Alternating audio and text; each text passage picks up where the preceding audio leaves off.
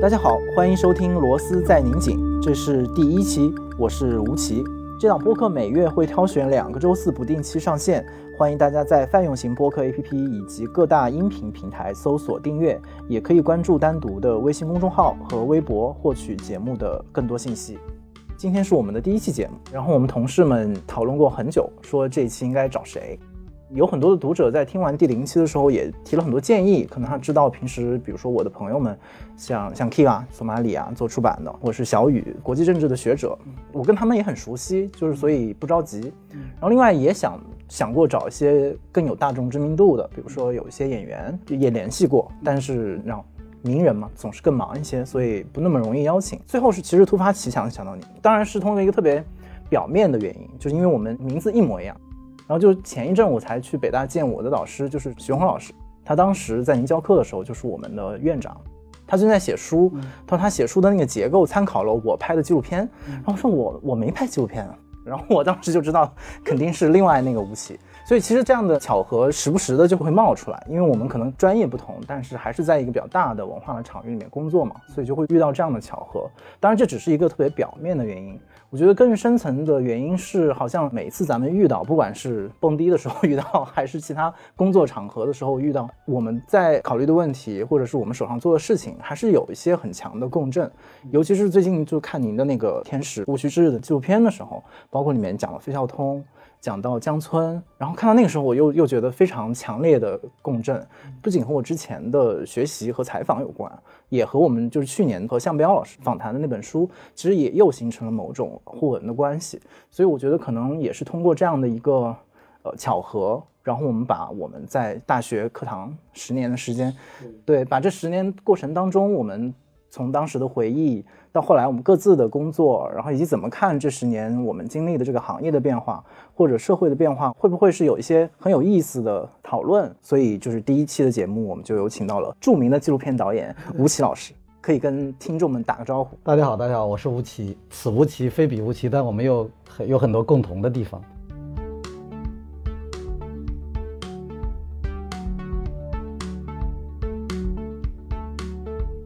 你那个和相面的时候，也有很多人问我是我做的吗？你就说是我的那个平时比如聊天也有这个喜好，因为我也跟一堆人类学家呀或者什么呃，包括影像人类学那批人，其实，在中央电视台做那个栏目叫人物栏目的第一期拍的就是费孝通。我天，就是我我想拍这个人，就是你你就明白我那个感觉，就是做第一期样片我就拍的费孝通。那时候他老先生还在，我跟他一起去回了江村，去了吴江，所以在那个时候我就挺深度的。了解了社会人类学这个方法，我认为就是就是纪录片就应该用这个工具。我以前一直跟他们说，我说拍纪录片是需要有工具的，你需要有学术工具的，就像我们需要摄影机是这个物理的工具，但你的思维上需要一个学术工具。嗯，在我们很久以前，大多数人拍纪录片用的工具是文学，知道吗？他们不称其为工具，就是抒情。比如说啊，你从雪山走来，你又向东海走去，什么长江之歌，大家都是在抒情。啊，母亲什么就是就是拍的片子都是在文学层面，就是它像一篇散文。从纪录片的角度来说，它并没有指向社会的某些结构点，或者说有一些病理切片。所以我一直认为，纪录片最好的工具应该就是社会人类学。太好了，因为我我们做完第零期之后，也有很多朋友为什么说你们叫螺丝在拧紧？虽然它的出处也是文学，就是来自小说家的一个书名，但其实我们在后期制作的过程当中，包括对第零期的很多的。讨论，其实我们是越来越希望强化它的工具的属性。就说你所谓螺丝嘛，那你拿着螺丝刀，你要去干活的。那如果我们从这个播客当中请到了老师嘉宾，我们一起聊天，我们想侧重的也是他们是怎么工作的，在他们各自的领域里面，他们的方法论是什么。所以这些关键词其实也是延续我们跟向老师的那个谈话，到今天这个播客，也希望有这样的很强的工具属性。这个工具属性当然可能不一定就等同于某种功利主义。但是我觉得他教会我们怎么去工作，怎么干活。然后在这个其实好像大家都很丧啊，然后很无力的状态下面，就是还有哪些可以着力的地方？我觉得这个是至少我们内部我们的编辑们、我们的团队是希望去强化这一点，然后也希望给大家这样的一些更多的工具吧。一开始我们可能还是把我们的回忆倒回到十年之前咱们认识的时候，放在那个时候我肯定就不敢这样 跟你在一块聊天了，那个时候是学生嘛，而且那个时候也很神奇，就突然来了一个就是。是不在我们学院的一个老师来给我们讲纪录片。对我自己来讲，就是很多年之后再回想，就是那段那段经历。虽然现在能想到的片子大概也只剩下那几部经典了，《北方的纳鲁克》，然后《意志的胜利》，然后《北京的风很大》，但是我还记得一些零星的我们对于这些片子的讨论。可是我会觉得，呃，这样的一些记忆，对于一个今天还在从事文化工作的人是很重要的。就是你会意识到这样的一个艺术的门类，以及这个门类背后它具体是由哪些作品构成的，然后它的自己的历史脉络，大概至少你尊重它有一个历史脉络。所以我自己的感觉是，那段教育还有其他很多的课程，我都能回忆起来。比如说当时有呃教编辑出版的老师，教呃新闻采访写作的老师，就是我的导师徐红老师，还有甚至广告学这些工作，其实在我现在在这样的一家所谓的文化机构的工作，你会发现都很奇妙的联系起来了，就会。让你觉得好像你的书没有白读，就是不管你是在哪个学校读的，但是你觉得这个书没有白读。量子纠缠，对对对对对。然后甚至言必称量子纠缠。就那个时候，其实我觉得我们的同学们，包括我们周围的社会气氛，是觉得新闻无学。他是觉得你这些实用的技能是不需要在类似比如说像北大这样非常精英的学校里面学的，你应该学一些更更高级的。所以那个时候也学到社会学啊，然后传播学，然后甚至哲学的一些理论。然后那个时候我自己是更被这些东西所就更让我激动，就是那些词儿你不懂，但是它散发着一种对一种一种魅力，一种诱惑，然后一种谜语一样的。然后所以很长一段时间我就被那个东西带走，甚至我觉得那个是我在大学教育当中最重要的收获。可是真的在工作当中，甚至工作一段时间之后，你会意识到那个东西它只是一部分，就是你你特别需要一双手，你特别需要我们刚才说的，你需要工具。这个时候反而是关于纪录片、关于采访本身、关于写作、关于广告学、说服这样的一些东西，你会成为你主要考虑的命题。所以我就是因为在把您请到这儿，所以去努力回忆，包括纪录片的课程和整个大学生活的时候，好像我出现了这样的一个变化。所以我也想请您回忆回忆，当时那个课程是怎么怎么就被请到北大来教纪录片，然后您自己还还有印象吗？以及这段经历在您自己的生涯当中怎么看呢？说白了，现在回忆起来，那个在北大讲的一年还是有挺深的印象的，因为那几乎是我职业经历里头唯一的一次走到大学里去讲课的。以前老有一句话是金庸还是说的，说那个。在鲁班门前弄斧头，在关公门口耍大刀，和到北大讲课都是自不量力的一个重要行径，对吧？就是我当时就去了，也不知道哪来的胆儿。邵阳老师说来讲讲，当时他们的给你们开这门课的一个初衷是说，需要一些业界有呃从业实践经验的人来给大家传授一些就是那种更形而下的东西。但我去的时候，其实那个阶段正好是我对纪录片。非虚构影像书写这件事情，正在做一个脑子里清盘，我就特别开心，因为有机会让我为了跟你们讲课做这个教案，我要梳理一下我从我上大学到一零年，对一零年前后，相当于我大学毕业十年了。我是九零年大学毕业嘛，就是我去跟你们讲课时，我大学毕业十年了，就是我这十年其实已经把老师教过的东西，我自己嚼全嚼了一遍，还是有一些。想法还有有些想沉淀一下，当时你们那个教案我一直想写本书，到后来也没写。好多人约我说你把那个讲义给给，是挺缺这样的说。因为当时跟你们讲课，我就做了一个思考，就是说，一方面我要跟你们讲这个纪录片的源与流，要讲纪录片从动一个念头、策划它到最后完成这个全流程，然后同时。我还希望把我的感受和我的阅读带来的一些学理的一些东西也都放在里头，其实是一个几线交织的。我仔细想了一下，我在别的大学听这种课，不是我这么讲的。说白了，我是独创了一个结构，因为希望我更带有一点 workshop 的那种，就是把我的工作经验一起讲的那个。所以当时做了一个梳理，我从第一章怎么策划，就是我跟我记得我跟他们讲的第一章就是讲每一次出门之前有一个 GPS 地图，就是你要。奔向一个你的目标，你先得画地图。到今天我们就叫大数据，先收集大数据的那个数据，然后来决定你那个路径，然后再讲怎么到现场取样，然后回来怎么做剪辑，怎么把空间拆剪，再在剪接台上把它再缝合，包括有采访技巧，也包括有声音使用。然后最后有一批课是沿着纪录片史，我认为比较重要的纪录片的那种观片，就是每一集都有观片，包括刚才说的《北方纳鲁克》，包括那个当时战后美国特别重要一部剧叫《心灵与思想》，就讲那个美军在越战之后的那个那个反思的纪录片，包括。前一阵还看一个朋友圈发，有个老爷子，台湾的农民那个去世的消息，就是我给你们放过那篇叫《吴米勒》那个台湾纪录片，当时在台湾非常火的一个纪录片。其实那个吴米勒也是我现在做天使的某些呼应，就是关注农民，关注在稻田里生存的这些人，他们的喜怒哀乐或者他们的价值观。那个吴米勒就是特别乐观。你看那个片子的影像里头那些人，其实活得很苦。要按我们的指标来看，他们活得很苦。但是每个人都非常乐观，包括还有比较极端的那个没有解说词的那个失去平衡的生活，那个特别极端的一个影像的，全是高速摄影和这个逐格摄影比较嗨的一个片子，当时也给你们放过。其实当时我希望我的这次北大的教学之旅是一个碰撞，把我的一些东西跟更新的你们这样的年轻。但是我记得我当时给你写那封信里，我说过讲课的时候，我经常扫视这个全班，也就两三双眼睛是亮的，就被点亮了，其中有你的。但大部分人我觉得可能还是有点没有进入。第一节课给你们做摸底，就问了一些特别简单的电影，一秒钟多少格？可能有人说一百多格了。对，就是就是大家其实对电影，其实我当时就在想啊，中国的这个基础教育哈，就是对一些呃周边学科的知识其实是很薄弱，就是没有一个全科的一个。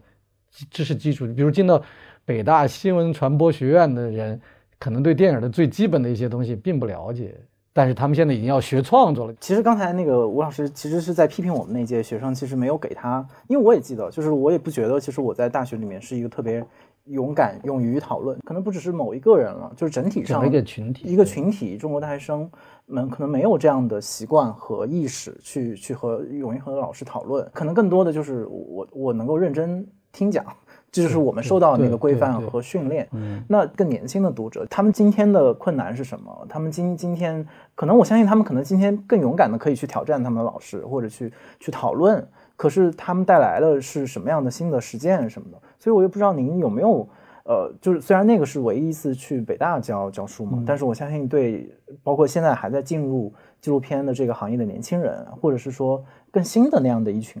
一群纪录片的创作者或者爱好者，我我一直在像我刚才说的那部片子，全部是九零后。我的团队里除了我是一个老人，其他全是九零后，就是也有各种教育背景的。其实我除了在你们那节课，其实我一直在从某角度一直在从事教学工作，就是因为你像我当年在中央台做栏目，全都是从编导开始培培训，就是你要给他们上课，每周给他们讲一些东西，你才能够让一个栏目整体的。气质就是当年我做那个人物栏目，就是整个那个栏目，在我经营人物栏目那五年里，我们的品牌还是非常亮的，就是大家会觉得，哎，在中央电视台能看到这样的一个一个节目，甚至我们的那个 logo，比如我们的拎着我们的灯箱子 logo 进到某个大学里，大家会说啊，我们学校谁上人物了？大家会觉得是一个荣耀，就是就是我们当年还是做了这个。其实我一直在跟不同年龄的人在沟通。我之所以当前刚才说，我现在回想起当时跟你们那那那堂课。后来又找我，当时因因为有别的东西，呃，在拍片子，就不能够保证每周都去，因为我觉得不能耽误人家，就没接。另外一个也是我没那么积积极，是因为我之前那一年，我原以为我更高的预期是我们有更好的互动，跟你们一起争论，就是因为这个源于我上学的时候，就是我上电影学的时候，正好赶上那个八十年代，嗯，我们的老师都是像戴爷，都是斜倚在坐在那个讲桌上，然后那个。就是叼个烟什么，就是那种，就是大家都是那个师生之间有更多的那个，我猜柏拉图时代或者孔子的时代那种感觉，就是虽然有很多礼仪有，但是人的交流那种状态可能更不像现在那种，就是我为了一个学分，我必须努力学习，我他的就是大家好像是在碰一些一些东西。你现在读《论语》，很多很多火花都是学生提问问出碰出来的，对，否则就没有《论语》那种书。包括我。我最近刚拍完一部那个王阳明，其实王阳明传世那个《传习录》也都是学生记的课堂笔记嘛，就是就大部分都都都不是王阳明写的嘛，都是王阳明的画的被记录下来的嘛。就是实际上，我就还挺喜欢我们上大学那个时代，有些先生都去世了哈，就是协坐在讲桌上，然后当然我们那时候班小，不像你们那个班大，我们那时候班一就二十个人，就是大家会做，也甚至是散的。我就想起。费孝通先生说他们在伦敦政治学院那种席明娜，就是那种就是谈话式教学的那种那种学学术方法。我觉得学电影可能需要用这种方法学，可能会更好。所以当时我我是有那个心理期待的，就是觉得，哎，能不能有人灭我呀？或者说大家想听什么可以告诉，就是因为毕竟这种单向的东西，它它还是基于我的一个逻辑，就是我希望那个逻辑互动。就包括我现在拍片子，我不断的尝试在拍摄的时候，更多的让被摄者的那个逻辑进到这，而不是我们。我们很多人以前都是有一个提纲，想好一个目标。就啪啪啪就去拍，拍完捡回来，其实那个未必是个真的，看上去每个镜头都是在现场拍的，但实际上跟那个真实的那个生活相去甚远。这也是我后来做天使这个计划的一个初衷，就是我我觉得我们以前太多那种中国纪录片一度为了生存都隐身于各种栏目里，就是这样栏目会有拨款，有那个常年的生产，但栏目就会一定有有一些规范，然后你去填这个空，填这个播出。我就希望我跟所有的我们团队的小朋友说，没有边界，没有，就是你们拿着眼睛就去发现，就去跟他们生活，就去发现。你觉得什么东西是打动你的，你就把它记录下来。其实是一个那样的一个开放性的片子。现在看结果，我觉得还不错，豆瓣评分啊，或者说那个呃网友的反馈啊，都还可以。但是唯一的就是经济上，就是我那个我的投资人都赔了，就是没赚到钱。后来就是有点像一个。不合时宜的一个一个片子，就是就是九十分钟那么长，又没有故事，然后希望大家通过这样的片子去了解中国人的，因为我一直认为我们今天的这个社会有很多优越性，比如信息的互动传播非常好，但是由于这样的一个信息的高速的流动和传播和碎片化，其实我们制造了一个虚假的一个大家全民的一个对社会的认知。这个认知是是假的，是在朋友圈、在抖音、在在快手和里头建构起来的一个社会。就是这个学术上有个词儿叫易得性偏差，因为这个太容易获得了，嗯，所以大家就想当然就是这样的，所以才有人会质疑。总理说我们嗯年收入不到一千的人有多少亿，大家就急了，不可能，嗯，因为我在朋友圈没见过这样的人，对，周围都是都是不是这样的，这怎么可能有上亿的人是这样的？就是大家就会就不不认知，但那个就是总理还会拿假数据吗？一定不是假的数据，但是就是大家就会不相信，嗯，实际上就是我们活在一个虚幻的一个一个就，所以我那个片子其实是想让让大家看看说。其实大多数人是这么活的，嗯，就是中国基本面上人这么活的。我觉得也就可以从天时，嗯，就因为也是最近的，其实去年才上的。我记得。我记得好像我们上次见面就是在在花家地的时候，四年，对，那个时候好像就是这个片子的开始，因为当时我记印象不深，但是我记非常记得。你问我在干嘛？对，说我在干这件事。关于节气，然后不同地点的记录，我就就有这个印象，所以又是一个很很奇妙。对，呃，所以刚才您说到的那个感觉，我也特别强烈。当然，这个我是通过也是通过自己的感受，就是比如说在大学里面，嗯，还是说戴老师的课，我们我们当时喜欢电影，嗯，然后当然是从观众的角度，嗯，然后你喜欢那些，呃。其实是假的故事嘛，就就呈现在线的故事，然后觉得法国新浪潮再难懂，它也是非常高级的，然后你你要努力的接近的。嗯，但我自己最近的观影的习惯，就工作以工作以来吧，就是越来越有一个很大的变化。就是之前当然依然喜欢看剧情片，喜欢看故事片。嗯，可是有的时候，比如有有很多的电影，它不是说会说它改编自真实故事嘛？嗯，然后有的时候作为一个通用说法，它会把呃真实的那个当事人或者真实的一些影像引到片尾，引到片尾，或者有的甚至就是放到放到中间。对对，我我后面其实这个感觉一开始是看从看那个电影《亲爱的》开始的时候啊，对。然后其实那个电影不不算是个坏电影了，就是演员和非常努力，就是非常努力的去接近一个。包括赵薇老师奉献了她的那个用方言演的，对，也许是最好的一个一个一个表演。所以所以看的时候电影没有问题，就是觉得好。可是可是就是坏就坏在他最后。他他对他让真实出现的时候，我整个人都崩溃了。我说，你看到真实了之后，你就知道你前面的在线有多虚假。对，轰然倒塌那个就是轰然倒塌。然后这个转折发生之后。我就发现，我对纪录片本身的那个，就是当然可能也不只是纪录片，而是纪录片所代表的离真实更近的这样的一种方法论，我的那个好感开始不断的、不断的增增强。然后，而且对那些呃在线本身的那些问题，就是或者在线本身的那种呃虚构的程度，变得越来越难以忍受。然后所以这个其实也不太知道怎么去解释我的这种变化，但是可能它和刚才我们说到整个时代的变化，我觉得是是有关系的。就是你越来越发现，大家只关注好像自己周围的事情，或者自己的信息源所告诉你的事情。但是当一个反向的信息过来的时候，你你根本就不知道它是什么，你无从接受它。对，所以这个时候你在跟大家讨论说，呃。真或者假的时候无从讨论，因为你的真就是我的假，我的假就是你的真。这个时候我们共同的讨论的文本是什么？材料是什么？汝之蜜糖，他之砒霜啊。对，没有。然后这个时候我会觉得，呃，纪录片以及它代表的那种到达现场、到达真实的材料，哪怕当然它经过纪录片导演的再现，但是它的那个材料本身的质感、它的湿度、它的密密度、它的重量。它真的会比你通过其他的方式所得到的，呃，那种二手、三手、四手的材料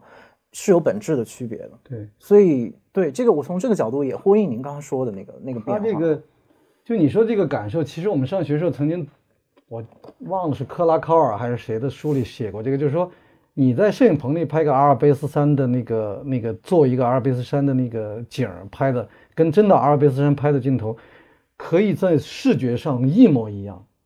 但是就是所有人会，你给盲选，你选不同的观众去看，所有人都会被那个真的那个打动。嗯，就一个人从，比如说我们在珠穆朗玛峰顶上，跟在棚里做一个什么，你就，所以我们就看那个攀登者，我就因为我对珠峰还比较了解，我就看不下去，就是分分钟就往外跳，就是你完全进入不了这他们拍的这个登山故事里，就是整个那个很多细节都都没做到位。人对真实或者对这个场，就是。可能说的悬一点，这个场就是所有的信息、声音的风、湿度什么，就这个东西，人对这样的东西的那个那个感受，是我们一开始就有的，与生俱来的一些需求的一些一些因素。我们后来电影的发展史是提纯这些因素，比如说最开始默片的时候只有视觉，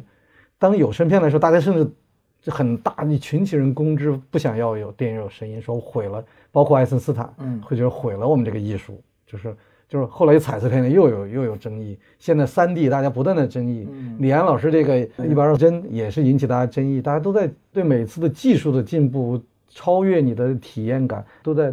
其实其实就是一个悖论了，就是就是我们开始说，人类文明其实就是就是在反自然的状态下一点点长。就是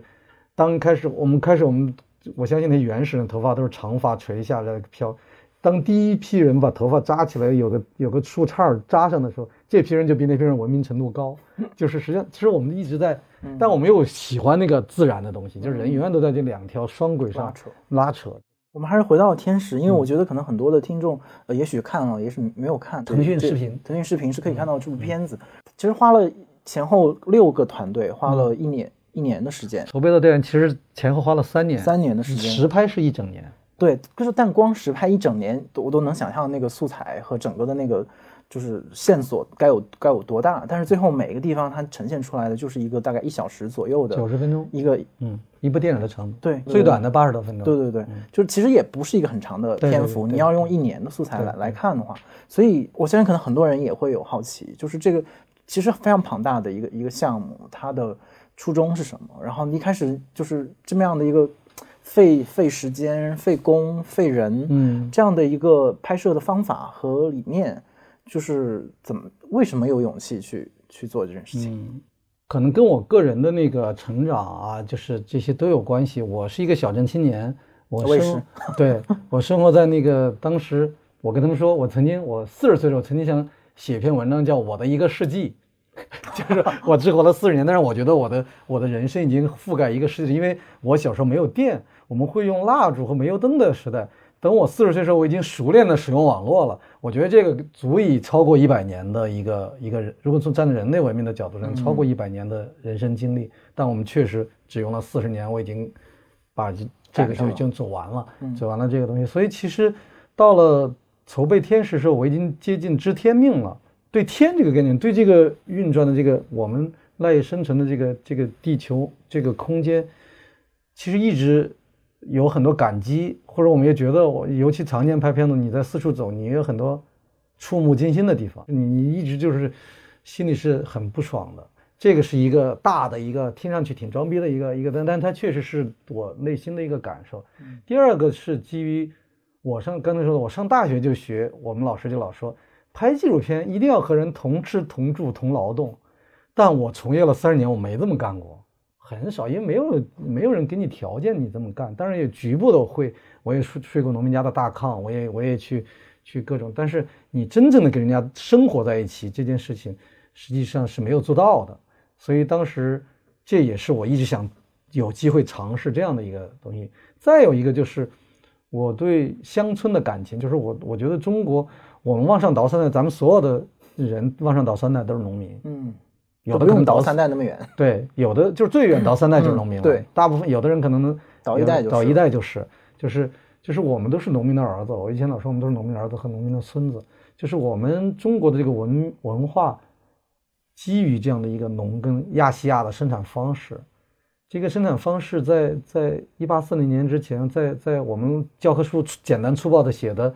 帝国主义的坚船利炮敲开了中国的大门。在这个之前，中国是非常自洽的一个一个文明形态，大家和自然是和平相处的，是永续的。就是我前阵看过一本书，叫美国人写的叫《四千年农夫》，他就讲，呃，亚细亚生生产方式实际上是一个永续模式，它不像我们我们后来的工业文明，其实是以就每一次工业的巨大进步，都给地球有一个负面账单是等同的。就是你你每一次大的进步，可能都跟地球造成一个伤害或者一个负面，比如说资源，比如能源问题，比如说污染问题。那伦敦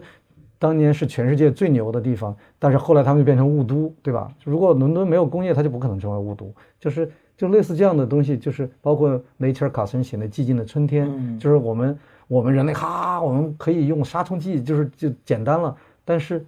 鸟呢？鸟都被毒死了，就是我们没有春天听不见鸟鸣了，就类似这样的一些，包括更早的梭罗的《瓦尔登湖》，就是其实这样一套东西，在我随着我的年龄的长大，我对这套东西，我又又我觉得是不是我们也应该有人来想想这个事儿？其实这也是我拍这片的动机，所以我们选了二十四节气当一个轴来来研究这个。更有一个动机是，我一直觉得那个就是我们整个行业太浮躁。所有的片子都是走马观花，都是旅游式的片子。你去一个地方三天就回来了，两天就回来，就是一些看上去已经拍得很真，包括《舌尖中国》这样的片子，看上去已经拍得很细了。其实他们在那个当地也待不过一个礼拜，就是就就可以收队了。我就想，你认识一个人，像咱们之间，咱们十年了。咱们虽然不见面，但是我们互相的那种呃什么朋友圈或者互相的这种，你才知道说我们还可以坐在这聊天的时候，我们知道会聊什么。但你跟你一个人见三天，你认为你是神仙，你就能了解这个人的生活，就是我觉得是很难的。所以那种纪录片从某种上就是伪纪录片，就是因为你拍的就是一个表象，就是个然，没有所以然。我就一直想破这个东西，但是也之前也没有没有机会，恰恰是这个机会是我我当时。想了这么一个题目以后，我的那个合伙人他当时是一个科学家，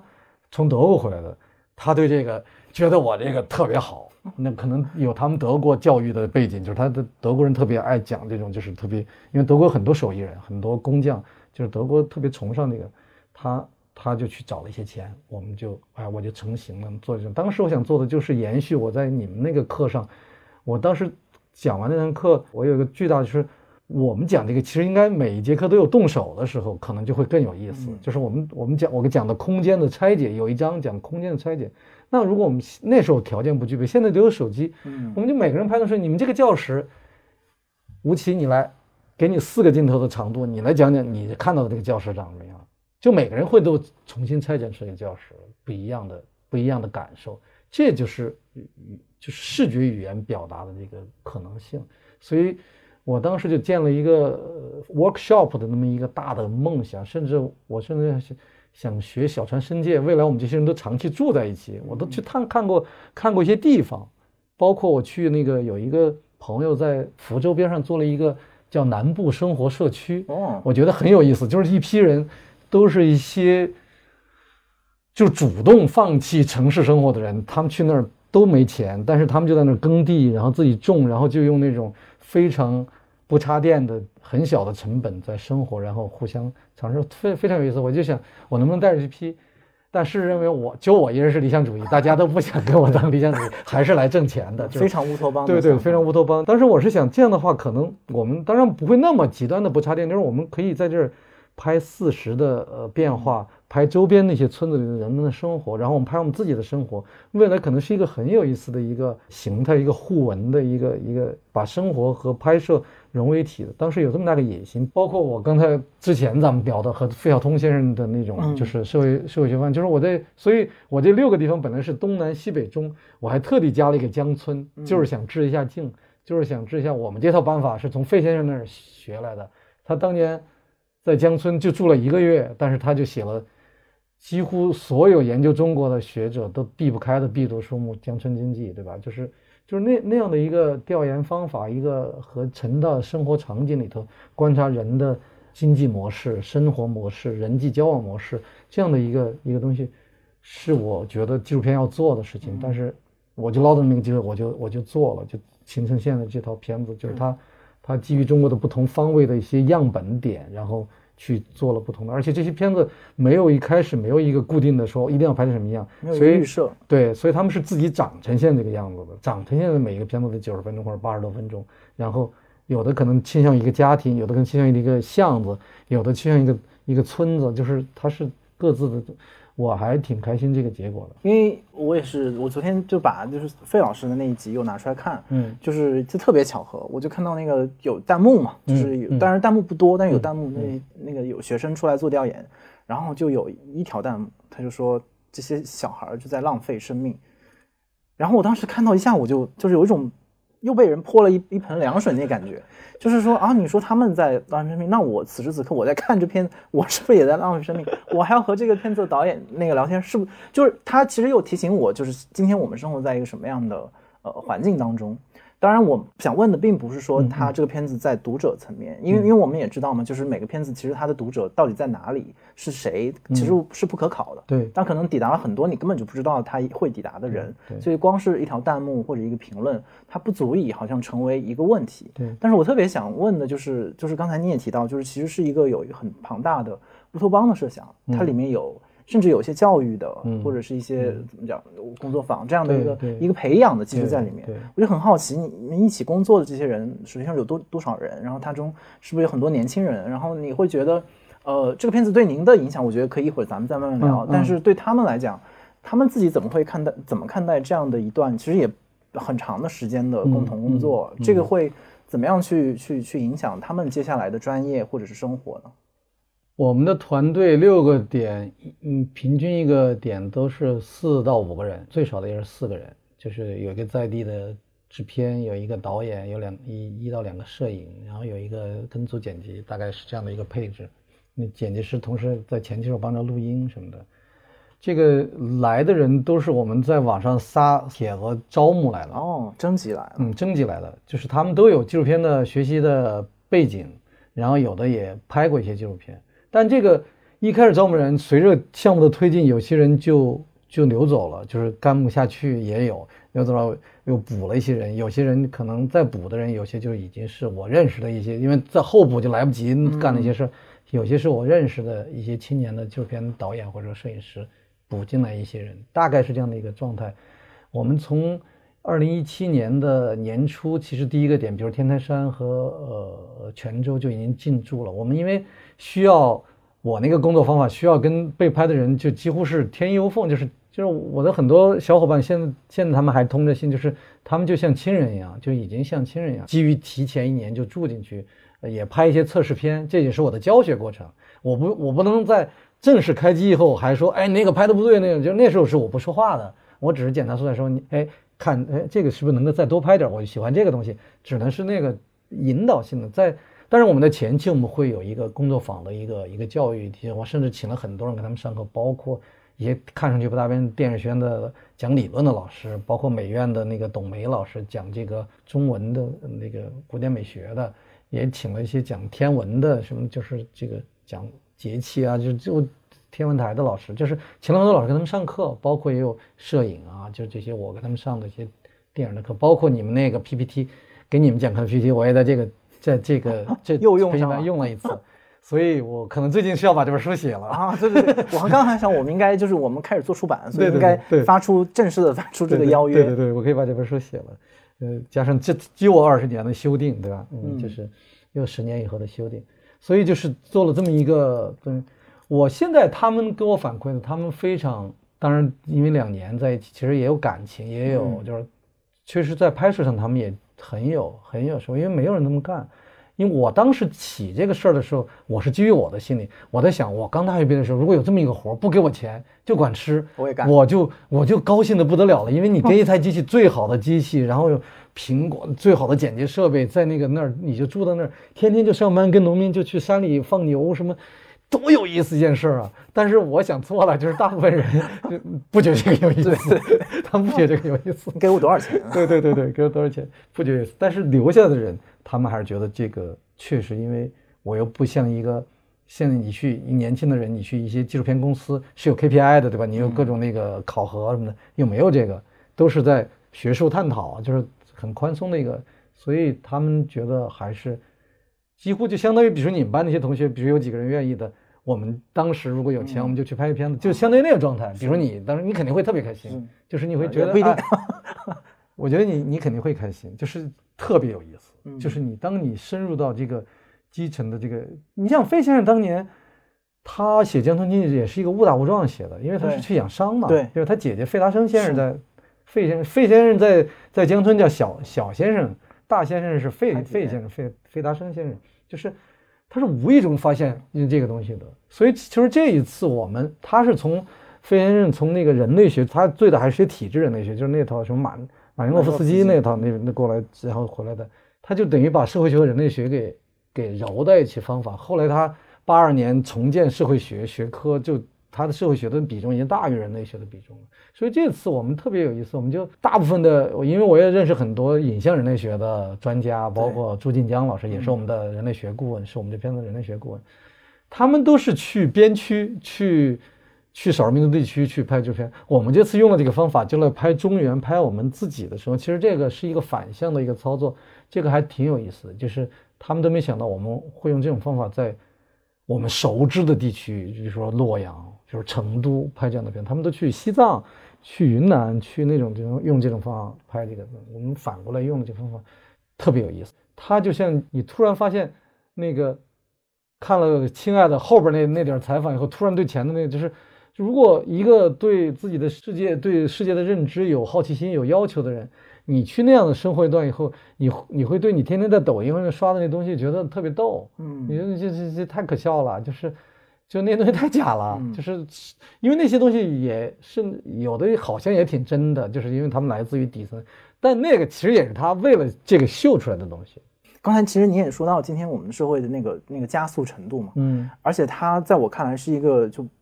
不断有加速度的一个过程，就它越来越快，它越来越快，越所以就导致在过去我工作的可能这几年里面，我会觉得它又经历了一次很大的变化。就比如说，如果在我们比如一七年我们见面的时候，比如那个时候天时拍完。我想他当时面对的那个社会环境，他得到观众的认可，甚至他得到的那个讨论，我觉得和在今天放已经会有本质的区别。嗯，就是大家的那个，因为被类似这样的软件或者是是互联网所不断投喂和不断勾引、不断训练你的感官的，或者是你接收信息的那种方式，又发生了一次巨大的变化。所以，所以这个这个时间差就会让让人觉得就是更难自处，就是你你怎么怎么去去追赶上，就不断一个一次又一次的锻炼，然后不断的发生，然后再再爆。所以就看到这个片子的时候，呃，刚才我们说到，比如说我们都是对真实本身，对对对现场有强烈的欲望，并且觉得那个东西是。是是在审美上，或者是在社会学的意义上，在美学意义上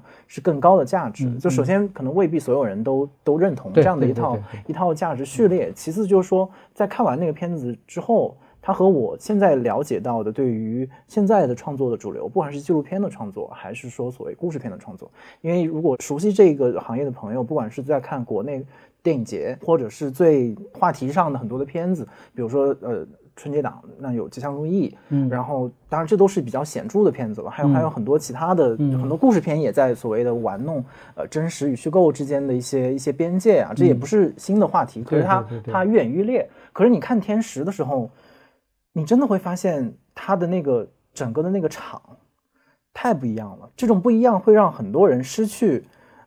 和他遇见的那个机会，他可能就哦，你这个是是什么？哦，我不太知道，我不太欣赏。那他好像似乎和我没关系。这和您刚才说到的整个片子当中，其实没有一个特别强烈的戏剧冲突，没有一个特别闭环的故事性。但这个恰恰又是现在很多的纪录片创作当中特别讲究的。另外一个，其实我自己非常不喜欢的纪录片叫《棒少年》，我很怀疑他的整个创作的那个那个方式跟方法论。但是这样的片子恰恰是在过去几年当中得到那么普遍的赞誉，而且这个赞誉又又其实它携带着整个对于所谓的纪录片艺术创作给这个社会一个很大大的暗示，就是我们的艺术就是是应该是追求这样的艺术，在一个就是普遍娱乐化的社社会当中，如果仅有的几个文化议题是类似像这样的纪录片所带来的。那我觉得它可能对于纪录片本身的多元性和它本身专业性的讨论是一种很大的伤害，就是因为大众或者是更多的人他没有办法再加入到这个讨论当中了。就是你还在讨论纪录片本身或者不同的纪录片创作方式的人，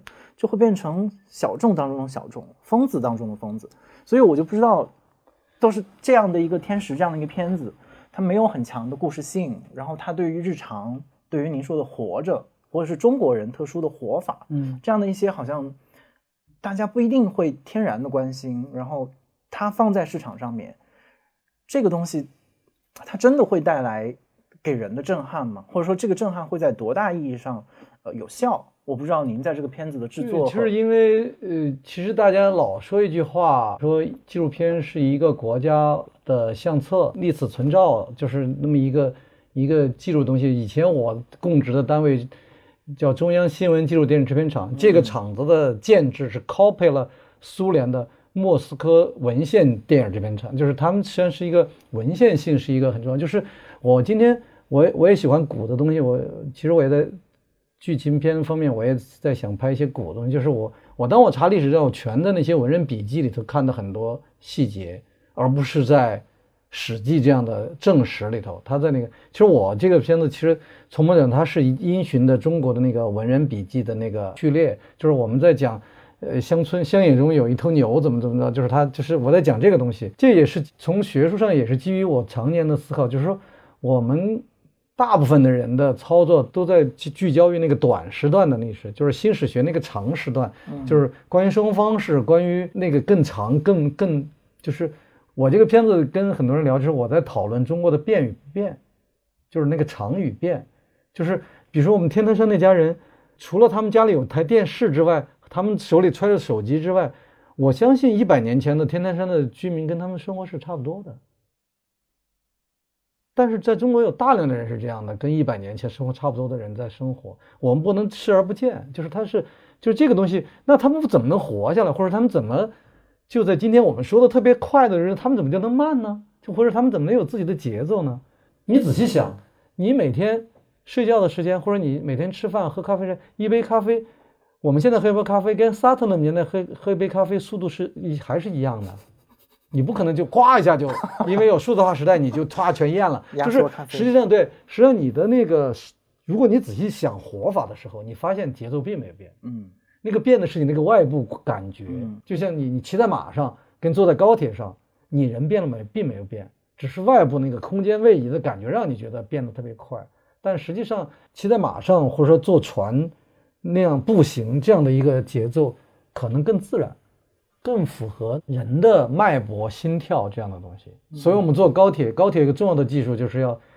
加那个减速玻璃，就是让你看见外面没那么快。否则人就在里头晕掉了。嗯，现在它三分实验室速度已经五百公里了。我去过那他们那高铁实验室，那个东西，如果你外头那个玻璃不做视觉上的减减速，人是绝对待不住的。就就觉得女娃心跳加速就啊干不不行，有的人就晕眩。就是实际上那个效率感，那个那个节奏是是工业文明带来的，我觉得是。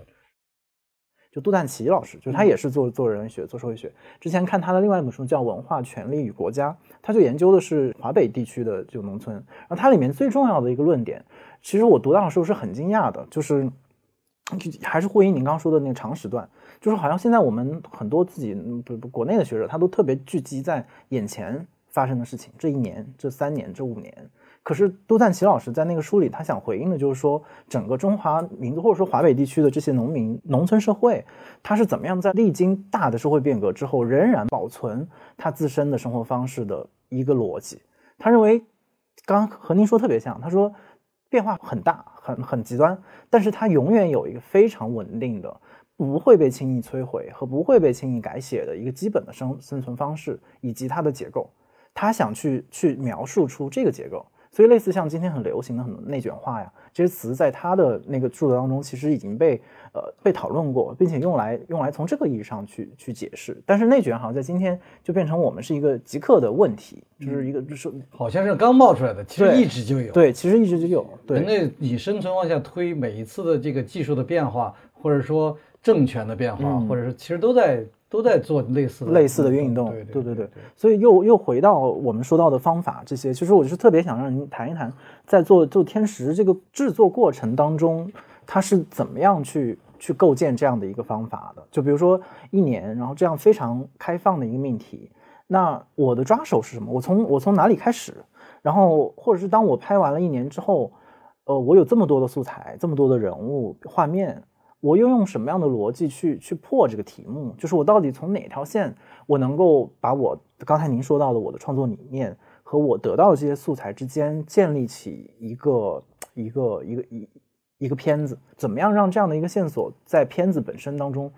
化作无形，就是它不是那么显著的，呃，在你旁边吼，然后说你看这儿，然后那个我用一句旁白告诉你说这个地方的历史变迁啊，长江，就是这个这个过程是怎么怎么发生的？有哪哪几个关键节点？能不能简单跟我们讲一讲？关键第一个关键点就是采样，采样是我亲自全国开车，应该转了三十多个点，有朋友推荐的，有我们查资料查到的，也有就是想找的就是我怎么。在五到六集这样的一个篇幅里头，建构起一个用中原，我们当时就刻意的回避了少数民族地区，就我们想探讨这个汉汉族这个中原文明的那个辐射的那个，所以我们我们最远就到了到了成都，我们就再没有去西藏，没有去云南，因为当时就在讨论二十四节气，我们今天的二十四节气，每到一个节令的时候，大家都会那个转一个啊，今天有春分，就是。那个东西是来自于农耕文明的，当然，这个二十四节气在不同的纬度上、不同的区域，他们都会自动去调整那个差、那个变量。但是整个这是一个农业文明的一个活化石，从某种角度来说。但是农业它并没死啊，农业它在啊，只是我们现在换了很多其他方法。所以我其中在这样的一个大的一个框架，我就在想选点，比如说从洛阳出发，洛阳一定要有，然后往西到哪儿？我们去了什么什么西安的那些什么呃。好多影影影视的终南山，什么各种，就包括成都什么，就海。我最西去到了敦煌那一带，叫但敦煌其实它就四季太不分明了，就是它它就就我们就就放弃了，就退回，最后发现了成都这个点特票就是它是一个世世代代都是农民，但这代农民跟上代农民不一样，就是他又绕一圈，经由一些美国的启蒙者，就是一些。搞生态农业的启蒙，他回到了最早的刚才说四千年农夫那本书里谈的那个小家，就是完全用手做，然后不用杀虫剂、不用化肥那样的一个耕作，那个生态农业的耕作方法。往西，我选了成都平原这样的一个曾经有两号称两千年科技史，就是都江堰这个水利枢纽形成的。因为成都在没有都江堰之前是个飞沙走石的一个一个一个乱地，一个一个荒地。大部分人都生就是蜀人，都生活在山区，都在名山，就那样的那些山区里。这个平原是没法要的，是一些冲积散，就是一些就是特别乱，就是没法种庄稼，也灌溉也不能够一年四季不能保持灌溉。所以都江堰建成以后，它弄得围了井田水渠，然后就形成了一个成都就被叫做那个天府之国，就是对，就是就是真的就玉米香这种子撒下去就就收就完了，就恨不得就是那种。把劳作的降维度降得很低。当我去看王成的时候，他就说一个特别重要的打动我，就是说我我选择生态农业，我要比别人要累很多。比如别人杀虫剂二十块钱，杀虫剂又便宜，一撒一亩地的草，呃，就是除草剂，二十块钱就把草全除了。我要一根根的拔呀，要拿要拿镰刀或者拿什么去去一点点的铲掉，三天一亩地的，就就是这样的一个，就是他。没日没夜的干，要干三天才能把一亩地，人家就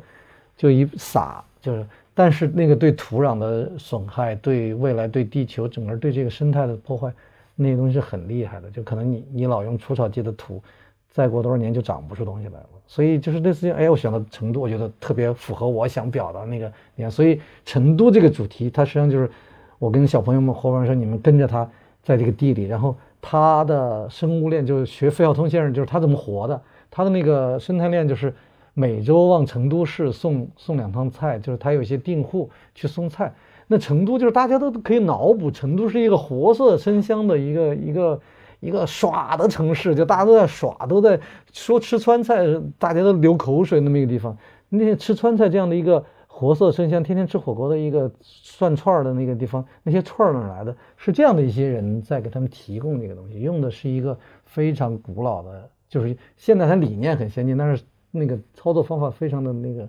一个古老的一个方法。其实这个就形成了我说的那个语那个语言，因为整个这个片子我都想利用二十四节气这个时间的语言。和人生命的缘，不断的想表达中国哲学里头那个那个循环感，循环往复。就王成就是一周两次成都送菜，在地里就天天天转那个圈，一年都在这么转圈儿，只是那个时间的圈儿有的小有的大，在在这么转。这样的话，我就选择了这个。所以这个是在采样，对我就把这个采样定下来。采样定下来以后，就开始给这个。建团队，团队就是我招募来，然后我们就培训，然后给他们讲我对这个每一个样本的这个取取的原因，然后给他们一些学术的，包括请人类学老师啊来给他们讲，让他们悟到这个东西是要什么，哪些是不要，哪些是要要的。第二阶段就是一个一个测试，就把这些孩子们放到每个样本点去跟人家生活，就是洛阳那家恨不得。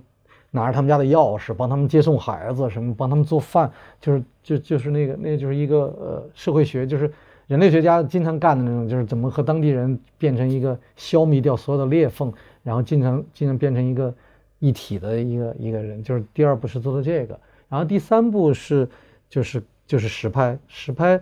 我就要把我的这个东西，就是通过每阶段东西，我们建构了一个网上的一个。视视觉，我们我可以通过一个 app 进到他们驻地的那个电脑的桌面上去。对，就是也是我们有一堆小伙伴研究技术的，就是特别棒。然后就我可以在我家里的电脑进到他那边看，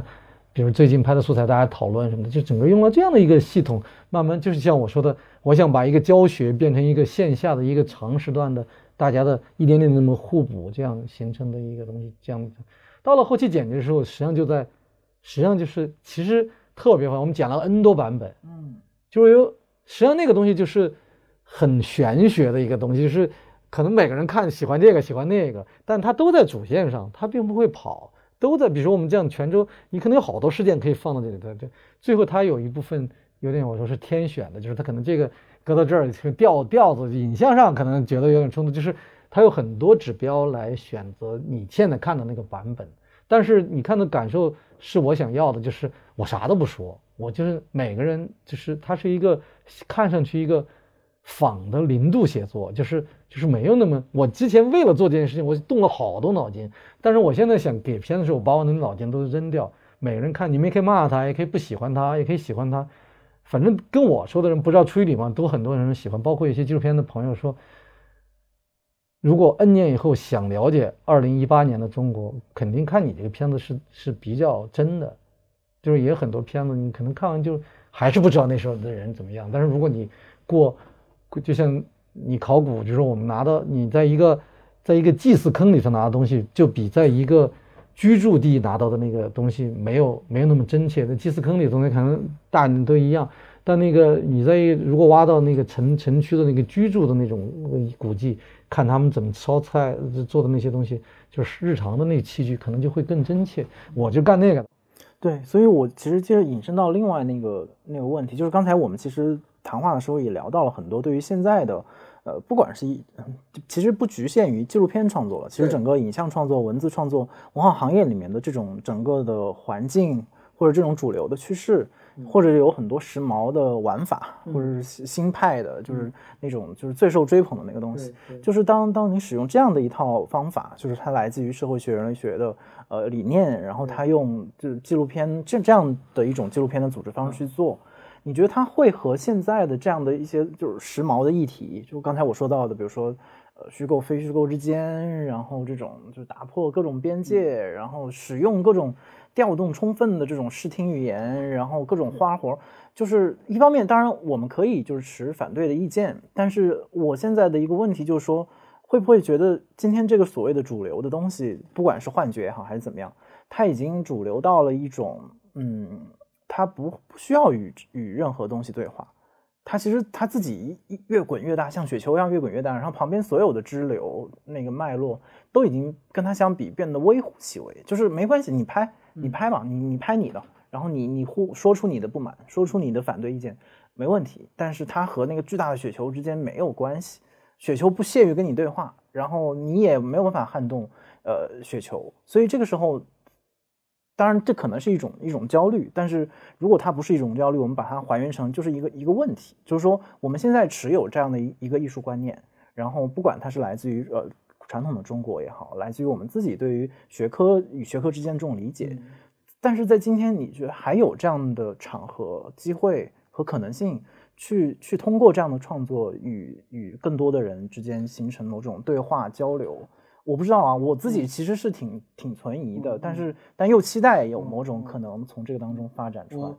肯定是要考虑这些问题的，而且你这样的问题，那个清华大学雷建军教授就问过我。我以前拍片都玩花活，就是我曾经拍过对照记，他们都觉得哇，样式好新鲜，就是这种跨进跨出，然后那个。虚拟的空间和真实空间是我，因为电影学院呢，我们有时候喜欢炫技，喜欢玩一些就是这个，尤其纪录片没有边界，就很多实验感的东西。那天他就问我，他说：“为什么这个片子看上去，呃？”那么朴素，那么不玩花活，不那个，包括我那个很多朋友都说用了一个笨办法，就是用了最笨的办法在拍片子。我可以用更少的时间弄上去，可能话题感比现在更好。然后因为我这么大的调研度，我可以一定弄的话题感很好，甚至我可以，然后。就觉得哎，我就是比如我刚才说的那个洛阳的片子，他们说像都挺好，我可以剪的特别的冲突感特别强的。我们一方面居出出于对被摄者的那个一部分的保护，就是你你不能把人家里的好多事儿，你是看着好看了，但是你可能你还得考虑他们的那个他是真实活着的一个一个人，你不是一个电视剧，你这一方面考虑，另一方面我认为我这次包括之前跟司徒兆敦老师也聊过，就是。大家现在的热潮是纪录片要讲故事，纪录片要讲故事，怎么讲好故事？我们都在说纪录片能不能不讲故事，对吧？把故事交给故事片讲。你教纪录片，你为什么非要去讲故事？那不那不应该是故事片的时候？就是实际上在，所以这个我能这么做，也有人能投钱，包括现在腾讯的那个播出的反馈也还可以，然后点击量不不多，但是也有四四五百万。就是我觉得。以我的对一个片子，就是我以前拍电影可能还没那么多人看呢，因为你要通过院线还有好多折扣，因为它放在网上可能看的，我认为已经超出我的想象了。就包括看的人，我也关注一些弹幕，包括一些评论，还是有感触的人，就是看完这片子，就是我可能有一个壁垒，把一些人都不看了，都跑出，但看了的人还是触动的。挺多的，就是他们会就感觉有人说，哎呦，这看完就跟侯孝贤的电影了，就是他们看不明白为什么这样，但是他们会觉得这个东西好像勾起了他内心某处那个，就像以前讲，就是《舌尖上的中国》为什么那么火，我就说他在那个瞬间切中了某些人的那个内心的某一个东西，就是那那个《舌尖上中国》最火的时候，那个第一批那种主流观众是八零后的那些。在公司上班就是那种白领啊或者什么的，就他们那个播出是在中央一呃十点多钟播的那个纪录片时段播的，正好加完班回来，可能要泡个方便面或者说点个外卖的时候，打开随便打开电视，可能哎一看被看进去了。我说他那个《舌尖上中国》的火，因为它不是《舌尖上的中国》，它从某种角度是《舌尖上的故乡》，它是一种渐行渐远的生活方式。你可能在吃方便面的时候，在电视里是。外婆曾经帮我做的那块腊肉，我看到了；或者那个隔壁家他们那个咸鱼被我看到了，就是不像以前的美食节目，它可能就是一个一个时尚类的一个片子，就它是它是偏时尚类的，它是一个生活时尚类的那种。但是第一次《舌尖中国》把把穿过了食物，进到了生活方式这个层面，在在一个人类学的状态下在讲食物。同样的电影有个叫。纪录片叫《面条之路》，是那个、那个、那个国家地理还是哪儿拍的？就是它是类似的这种工作方法，就是他你穿过它看到了很多东西，所以其实我的片子也是，就是你你要说我有多少故事没故事，但是就是在一个山山区长大的孩子，他他一点点就长大了，就是在这样的一个状态下，就他问他爷爷一个话，他说爷爷那个喇叭里在喊说那个希望把大家都给拆迁进县城了，这个村子里就就就不活。他爷爷他就问他爷那个女孩问他爷爷爷说。现在我们搬搬搬去县城，跟多年以前我们的祖先搬到这里来住，动机是一样的。就是我就在说，其实我们有时候我们被这个呃呃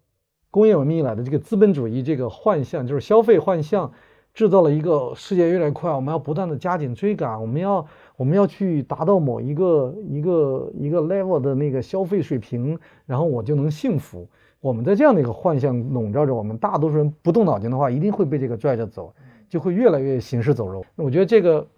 总有天会反潮吧，不会这么一直下去吧。所以我这个东西看上去它反潮流，就是我的片子就刚才你问的问题，看上去反潮流好像也不合时宜。但是我放那儿，因为互联网是个长尾的，我这个东西投放到这儿，它就永远都在那儿放着了。就未来有一天有人会感谢我说，哎，我还留了这样的一个呃关于社会的。一个真实的切片在这儿，就像我们不断要感谢费先生留了一本《乡村经济》，否则你都不知道那时候中国人怎么生活的。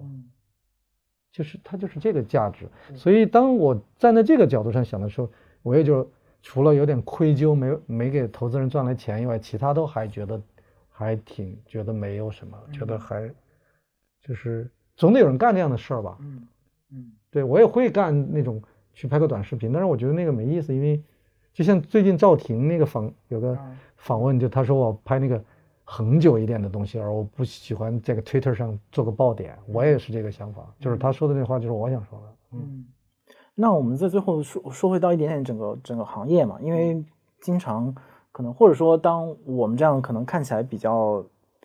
怎么讲，就是你说的游游离在各个界别之外的人说的说的很多话，就是还是我说那个，就是不是能够。和整个行业它的现状之间形成一种呃对话的关系，就是当一个人做出这样的选择，在审美上也好，创作上也好，他是不是能够有效的让行业里呃怎么讲，至少呃知道，或者是他能够成为这个系统当中需要消化、需要面对、需要去去，或者是某种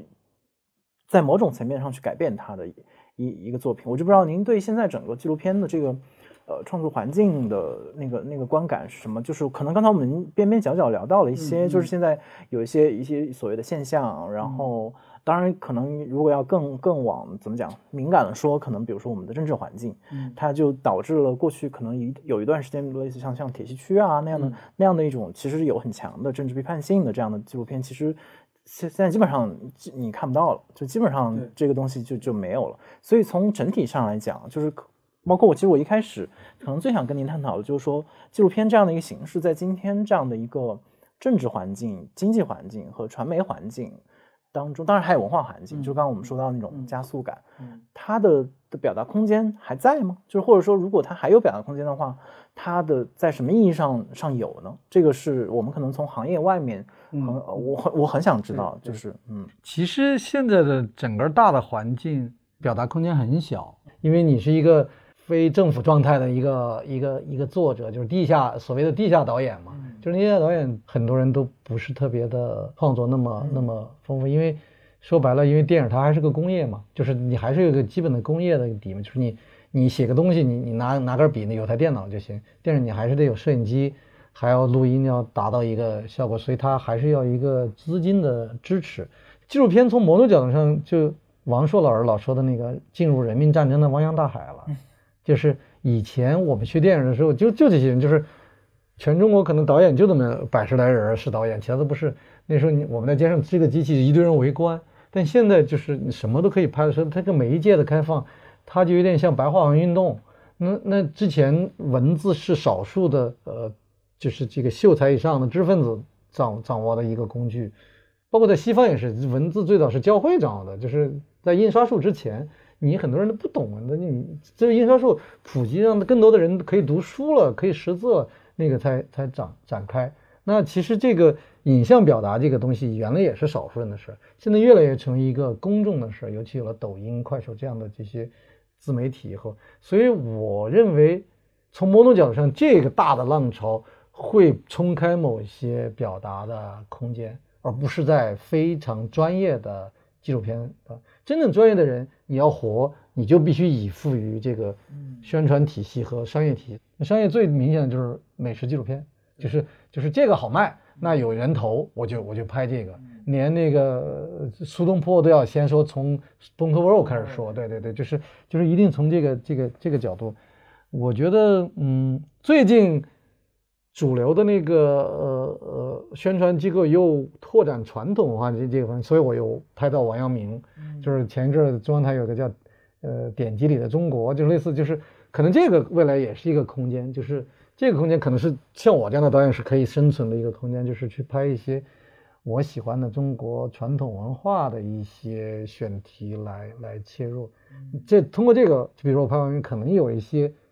春秋笔法的表达，在这里头可以做到一些，这也是就是一个空间。剩下我会认为有大量的人，因为现在设备和这个东西越来越普及。会有些人没有发布，但是我相信有很多人在拍很多有意思的东西，所以你说它有价值吗？我觉得有价值。你说表达空间，这个空间无外乎是一个延时的表达或者延时的回馈，就像我们很多人都在都在感慨看一个老片子得到的感受，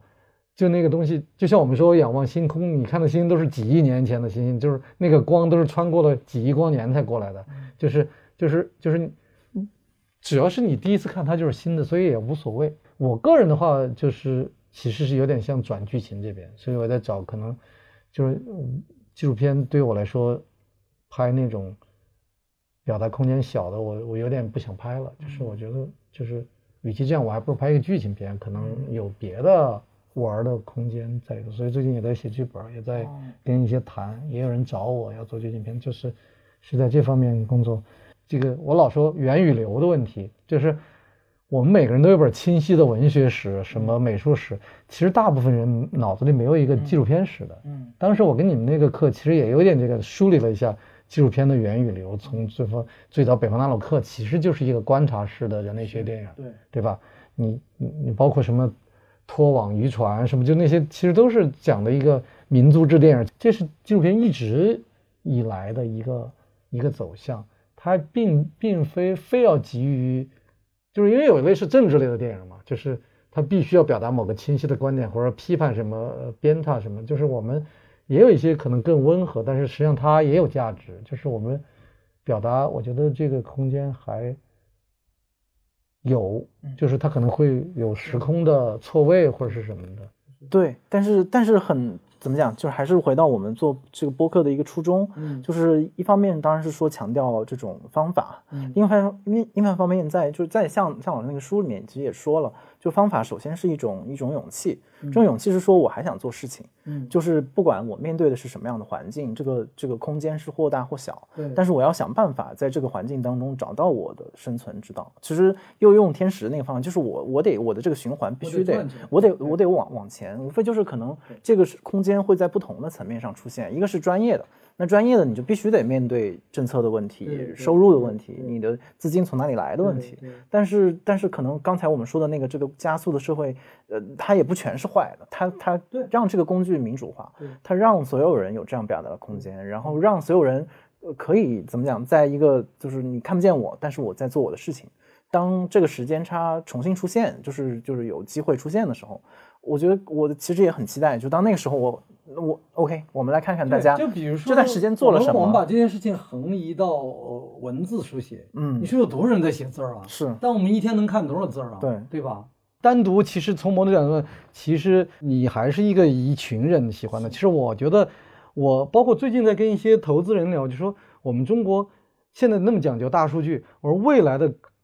可能性就是我为这一群人拍片儿，我就不想别人了，就是你的。品味和你的呃观察的那个 level 和思考的深度，在这个在这个人群里，我们就倒推这群人会付费看，就像当年国家地理为什么能一直在，那些都是 cable 用户啊，嗯，就是它是基于我有这么多万用户，每月给我多少钱，我倒推我我去投钱去喜马拉雅山拍片子，去非洲丛林拍片子，那个预算是我要。他是生意人嘛，我要能 cover 住我的预算，我才去拍那片子。但他就是因为有那个美国有那么多人用户订阅这个，就那些人的爸爸爷爷可能是看《国家地理》杂志长大的，就是就是他是有一个延续的一个培育。我现在就跟很多那个那个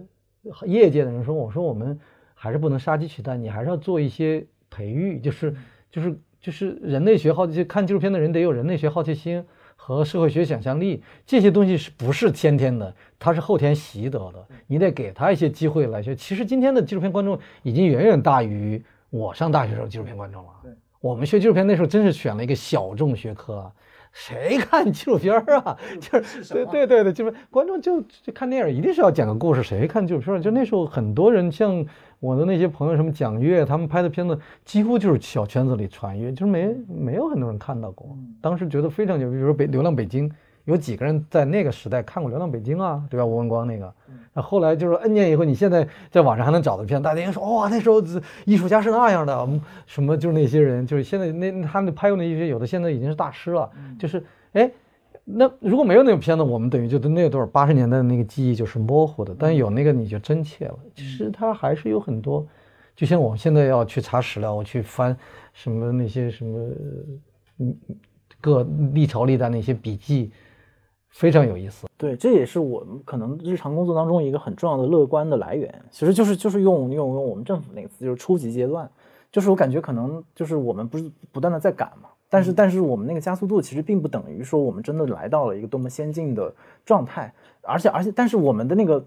追赶我们学习那个东西，的确是在往前往前追，所以所以在这个上，所有人都有机会去做出这样的工作，就是或者其实我们今天从我们大学里的纪录片课开始聊起，可能也是一个隐喻，就是说你的教育、你的培育、你的就是教大家习得和使用这个工具本身，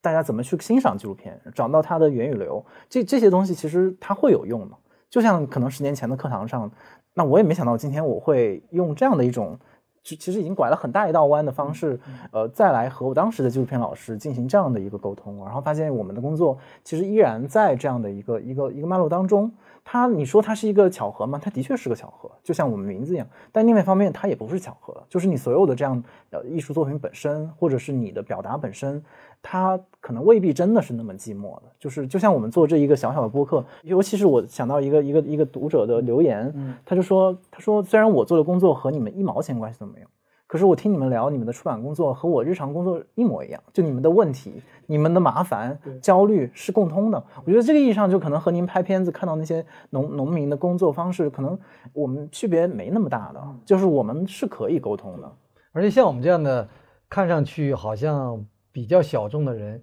在各行业都有，对对吧？就有一个人，可能他就是一个科学怪人，天天跟人家研究一个东西；有的人可能就是做一把，为了一一辈子就做了几张琴，就是一直在做琴。就是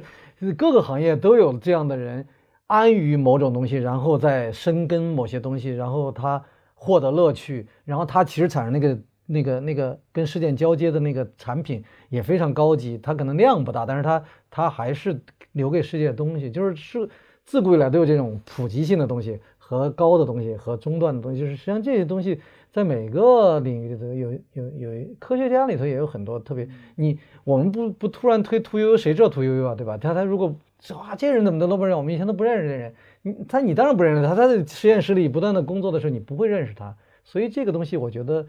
呃，就刚才说的那个。当然，我们干的是这个与公众互动的行业，希望越来越多的、更多的人知道。不能先自我封闭。对我，反正自己还心安理得的在这么这么生活，因为我我干这些事情，哺育我的这个土地、这个社会，它是有价值的。我还是每天觉得挺踏实的，就是觉得这个事儿干的还还包括我身边的人，有一群这样的类似的人，就是可能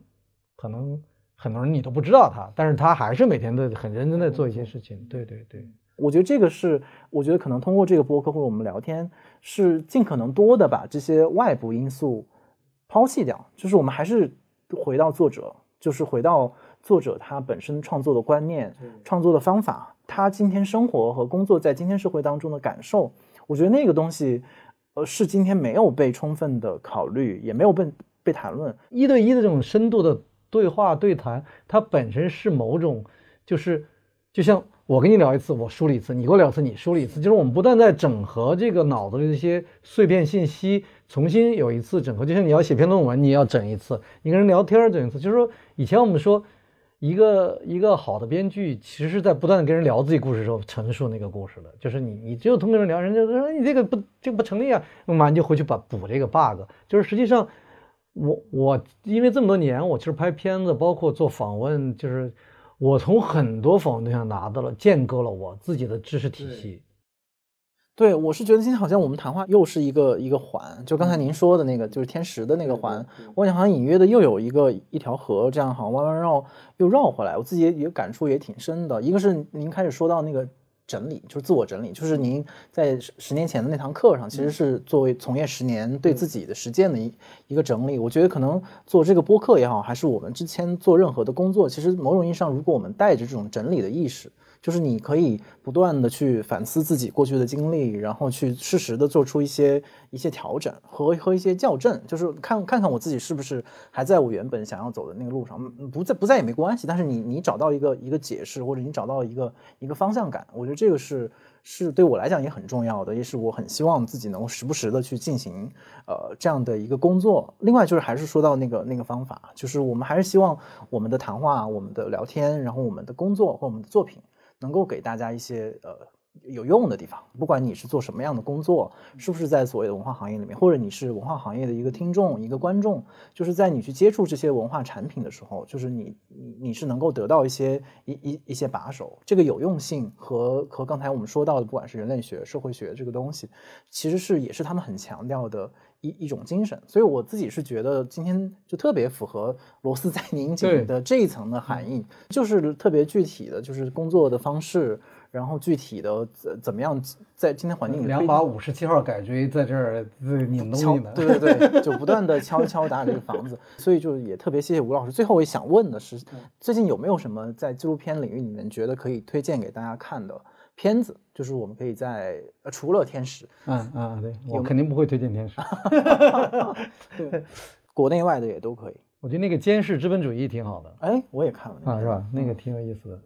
蜂蜜之地那个挺像天使的那个，就是我当然我怎么也看了这个呢？怎么那么巧？对，蜂蜜之地也挺好的。哎，的确挺像天使的，它也是其实非常长的一个一个一个记录，对对。但是它它的比我好，就是它自然发生了剧情，就是它还是有故事。它天然的那个，就是它那个感的那个料比我。但是你知道，我也因此看到很多评论，就批评他这一点，就是说你有这么漫长的素材，最后你还是给我抽出来这么干干的一个一条故事线索。所以这就是嘛，就是你在公众，就是电视学那个，就是司徒兆尊老师就说，就是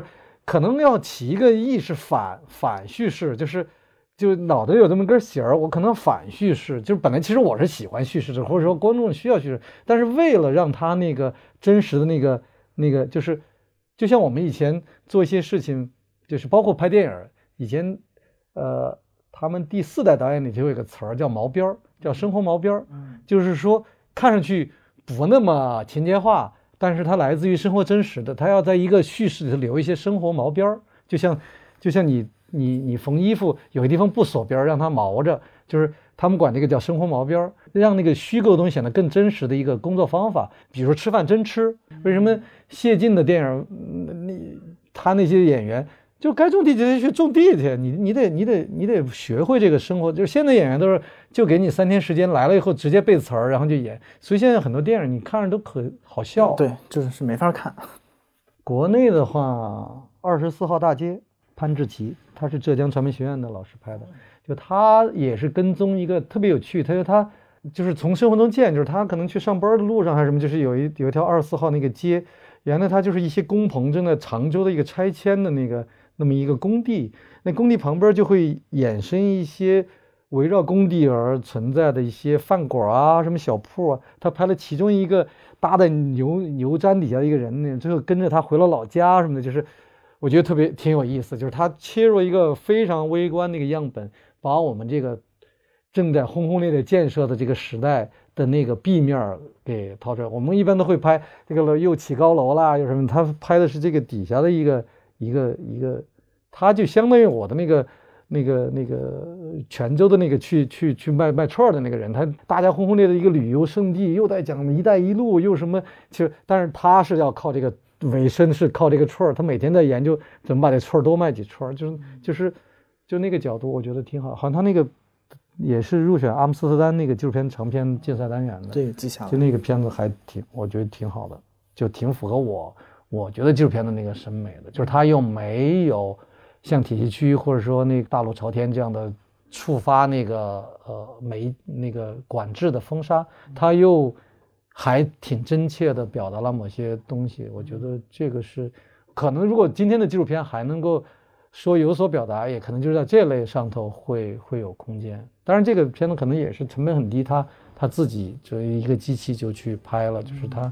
他控制了那个制作成本，就有这样的。片子还是至少我们有东西可以讨论嘛。特别谢谢吴老师来到螺丝在拧紧。如果你对本期的话题或者本栏目有任何的想法或者问题，你可以通过单独的微信公众号、微博找到我们，在本期节目推送的评论区留言，我们将在下期的互动环节回答你的问题。上一期的节目当中，我们的同事总结了很多的问题，当然其中有夸奖有批评，但是我们选择了几个觉得可能跟我们关系最紧密、最具体的问题，然后在这里做一个回复。首先是很多人其实都问到了关于“螺丝在拧紧”这个名字，这个具体的问题是来自于听众 June，他想问的是我们想要传达的播客理念到底是什么？我觉得可能在上一期和这期的节目当中，我们都通过不同的方式回应了，主要是两个层面，一个就是在第零期的时候我们说过，这样的一个意向本身特别像一个在大转变时期。那种特别紧张，然后所有人都不知道发生了什么，但是又必须全力以赴准备着的那样的一种心理状态。然后在这期节目当中，就带出了另外一个面向，就是希望大家都像罗斯一样，具备这样的工具精神，或者说具备这种使用工具的能力，或者是给大家提供更多的启发。怎么样在实践当中使用我们看到的书、电影，或者是我们的专业、我们的生活？所以在这两个层面上回答大家对这个名字的疑问。第二个问题依然是关于这个播客本身，就是来自于焦玉伟，他问为什么现在都转向了播客？这到底是一种媒体迁徙的退步，还是一种全新的进步呢？我自己觉得没有办法回答这个问题，而事实上开始做播客。说服自己的一个很重要的原点是在于暂时搁置了这个问题，就是说它到底是一种所谓的风口一时兴起，还是说它是一种老调重弹？我就把这些涉及到姿态、涉及到对于某种趋势的判断这样的一些想法暂时搁置，只是把它当做一个机会。或者是还是像前面说的一个工具，就是我们能不能试验用声音的方式去传达过去我们通过杂志、通过书本、通过在书店里的线下活动曾经做过的事情。所以不知道有没有完全回答你的问题，但是我觉得把它还原到一个最具体的实践层面上，是我们开始做这个工作最重要的那动力。第三个问题是来自牛号者。他问怎么保持这种对生活和社会的研究的兴趣和热情？这个问题看似是一种夸奖，但是其实我觉得可能回答是更更残酷吧。我觉得之所以能够保持兴趣跟热情，是因为一直遇到问题，就一直会遇到，不管是思想上还是行动上一些比较难以解决，但是又觉得挡在了自己和自己想做的事情中间的一些难题。所以总是想要找到一些办法，找到一些答案，不管是通过看书。或者是上课，或者是求教于像向彪、戴锦华这样的在知识和阅历上更丰富的人，所以我觉得是对于问题本身的那个兴趣是牵引着我们在在工作。然后另外一个层面可能就是说，当你遇到问题之后，你很想自己亲手试一试，好像你不能够完全满足于就是这一切都在大脑当中做一个推演和想象，你还是希望看到它落实在具体的工作和劳动当中，它会是一个什么样的状态？它真。真的像这些书本上的人说的是那个样子吗？还是他其实是另外有另外的问题？然后，当然你在实践当中又会遇到更新的问题。所以，如果是你是一个对问题敏感的人，你会发现问题总是不能迎接到答案，而它总是带来更多的问题。所以，它就变成这样的一个恶性循环，所以 我自己并不是完全在一个特别乐观或者是积极的意义上看待这种所谓的热情，因为在热情背后总是有很多难以被解决，然后其实一直卡在这里的难题在等待我们去去面对它。感谢大家收听本期的螺丝在拧紧，我是吴奇。欢迎大家在泛用型播客 APP 以及各大音频平台搜索订阅我们的节目，也可以通过单独的微信公众号和微博关注我们的节目更新，并留下你的想法。我们下期再见。